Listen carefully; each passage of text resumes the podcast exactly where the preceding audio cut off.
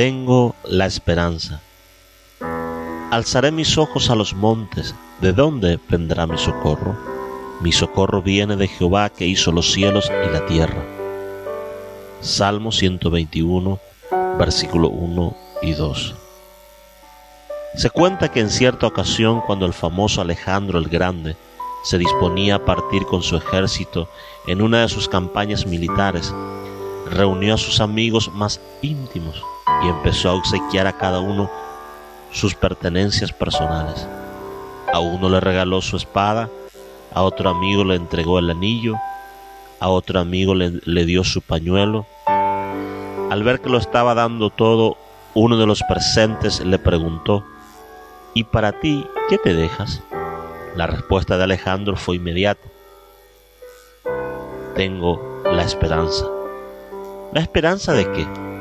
La esperanza de triunfar, de alcanzar la meta, de realizar lo que me he propuesto, de aprovechar los tesoros del tiempo y las riquezas del espíritu. Y en verdad que esa esperanza animó al célebre general macedonio, pues de él la historia nos dice que jamás perdió una sola batalla. A una edad muy joven había conquistado muchos países, vencido a muchos reyes y difundido la cultura y la lengua griegas. La esperanza es una virtud muy necesaria. Aún más, ella es indispensable para vivir una vida feliz, una vida de verdadero valor.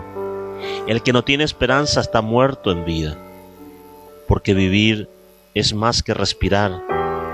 El que no tiene esperanza es como una noche sin aurora, como un cielo sin estrellas, como una jaula sin ave y como un jardín sin flores. La esperanza en el enfermo es medicina para su cuerpo. La esperanza del prisionero es ventana de luz en su celda oscura.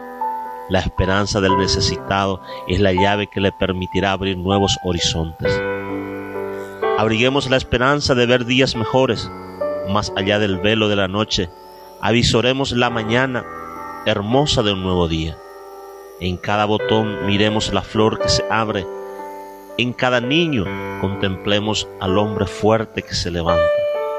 Y en cada fracaso sintamos que nos estamos preparando para un nuevo triunfo. Pero nuestra principal esperanza debe estar puesta en Dios, quien es la realidad suprema. Y el rey David bien lo dijo, alzaré mis ojos a los montes. ¿De dónde vendrá mi socorro? Mi socorro viene de Jehová que hizo los cielos y la tierra. Amigo, amiga, familia, quiero animar tu corazón y decirte que nuestra esperanza está puesta en Dios y que Él nunca defrauda a aquellos que confían en Él. Hoy nosotros podemos acercarnos al confiado y en su palabra depositar nuestra fe y nuestra confianza. Ánimo, que Dios te bendiga. Nos vemos la próxima.